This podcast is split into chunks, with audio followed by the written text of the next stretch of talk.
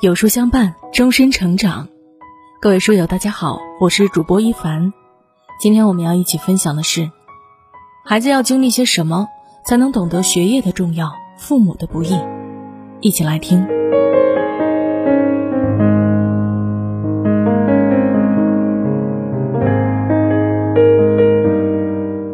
文章开始之前呢，我们先来看两个关于环卫工人的事例。每个周末的清晨。这个小男孩都要帮做环卫工的母亲打扫街道。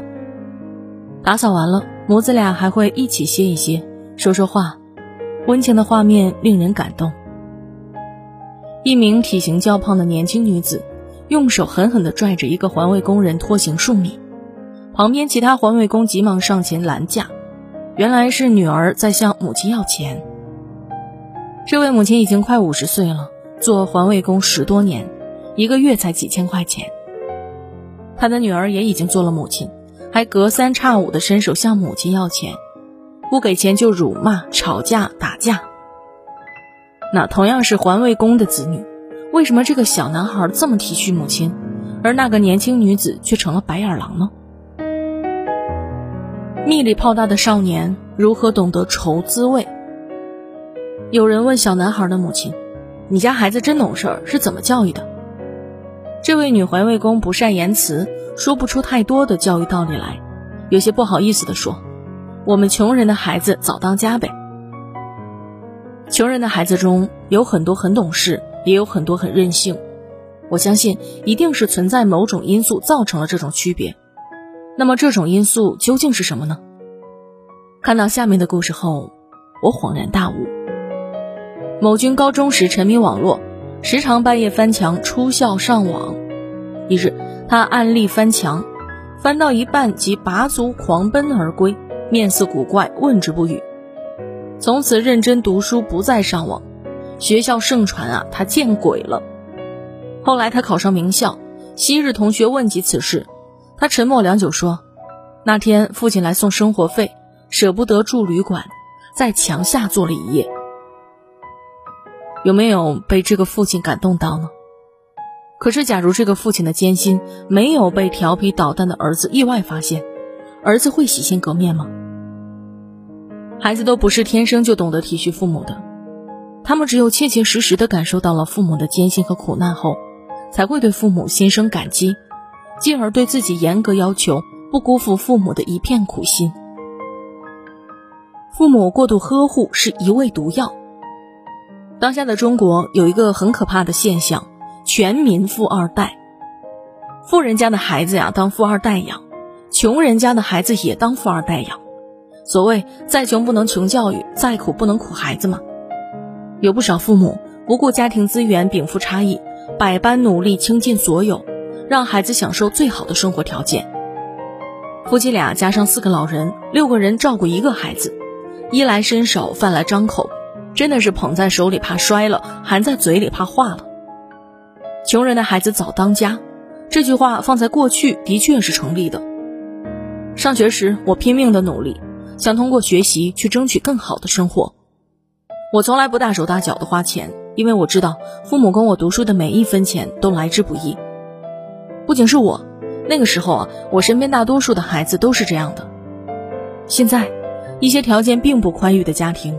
觉得亏欠了孩子，担心孩子被别人家的孩子比下去，产生自卑心理，反而更加的娇惯宠溺孩子。大多数的孩子都过着一种享乐的生活，热了有空调，冷了有暖气，家家都有零食吃，人人都有新衣服穿。父母再苦再累，也舍不得孩子吃苦受罪。当父母恨不得把全世界所有的好东西和所有的爱都给孩子时，却忘了告诉孩子一件事。生活的艰辛是难以想象的，父母的过度呵护，对于孩子们来说，无疑是一味毒药。孩子们心安理得的享受着一切，根本不知道知足、感恩和体贴父母，更不知道生活的不容易。相反，还滋生出了很多虚荣、懒惰的坏毛病。所谓富贵病，难适应，都是矫情。知乎上啊，曾经有一个很热的帖子，说的是在外国留学的富二代，不学无术，不能适应，对在外国学习和生活都产生了极其严重的排斥感，勉强混完一个学期后，意图退学。他的爸爸二话不说，让他假期不要回国，不能在家待着，必须出去打工。找到了一份在中餐馆的工作，少年开始了水深火热、暗无天日的日子。餐馆的老板极其苛刻，什么脏活累活都扔给我，我的主要任务就是洗碗、拖地、剁菜、搬饮料，以及频繁的炒饭。有一段时间，我连做梦都梦见自己在炒饭，还要听命于其他店员的指挥。哪里垃圾该倒了，哪里厕所堵了，他们上嘴唇一碰下嘴唇，我就得屁颠儿屁颠儿的去解决。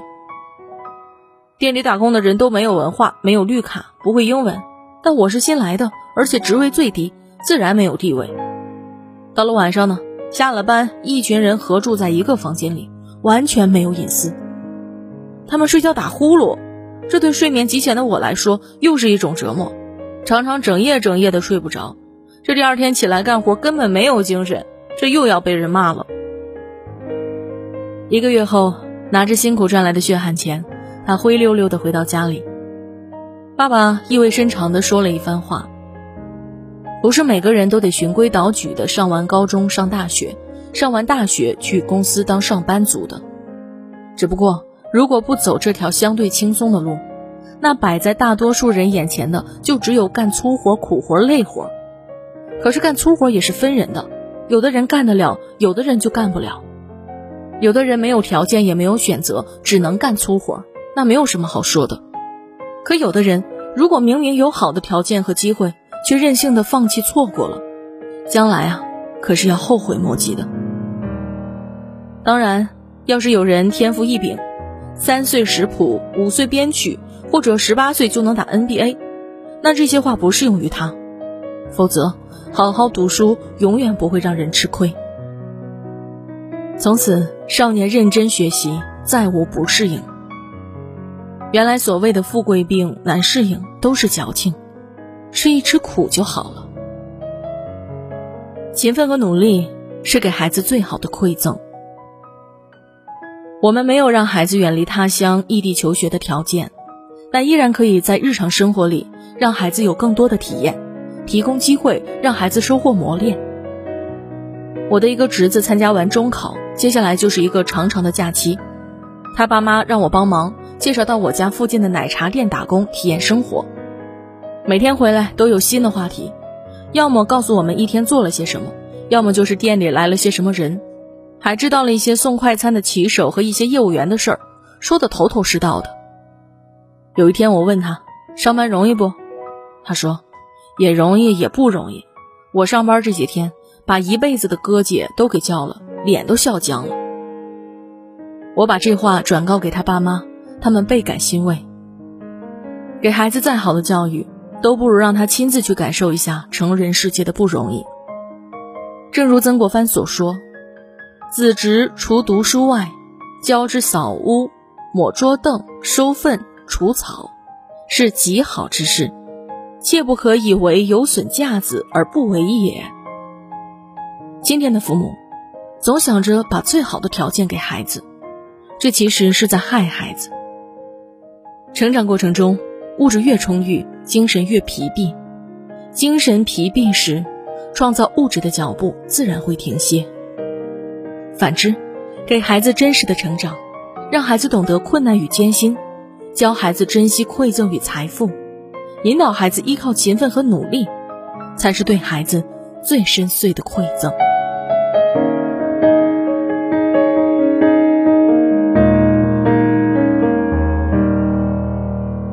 有书君说，真正优秀的父母都是不动声色的摆渡人。今天呢，有书君给大家推荐一个育儿平台——有书少年，每天二十分钟和孩子共读一本书，父母和孩子共同成长。扫描文末的二维码，回复书单领取三十本少儿必读读物。好了，今天的文章呢就和大家分享到这里了。如果你喜欢这篇文章的话，走之前要记得帮我们点亮右下角的再看，或者是和我们留言互动，这样呢有书就可以每天都出现在您公众号靠前的位置了。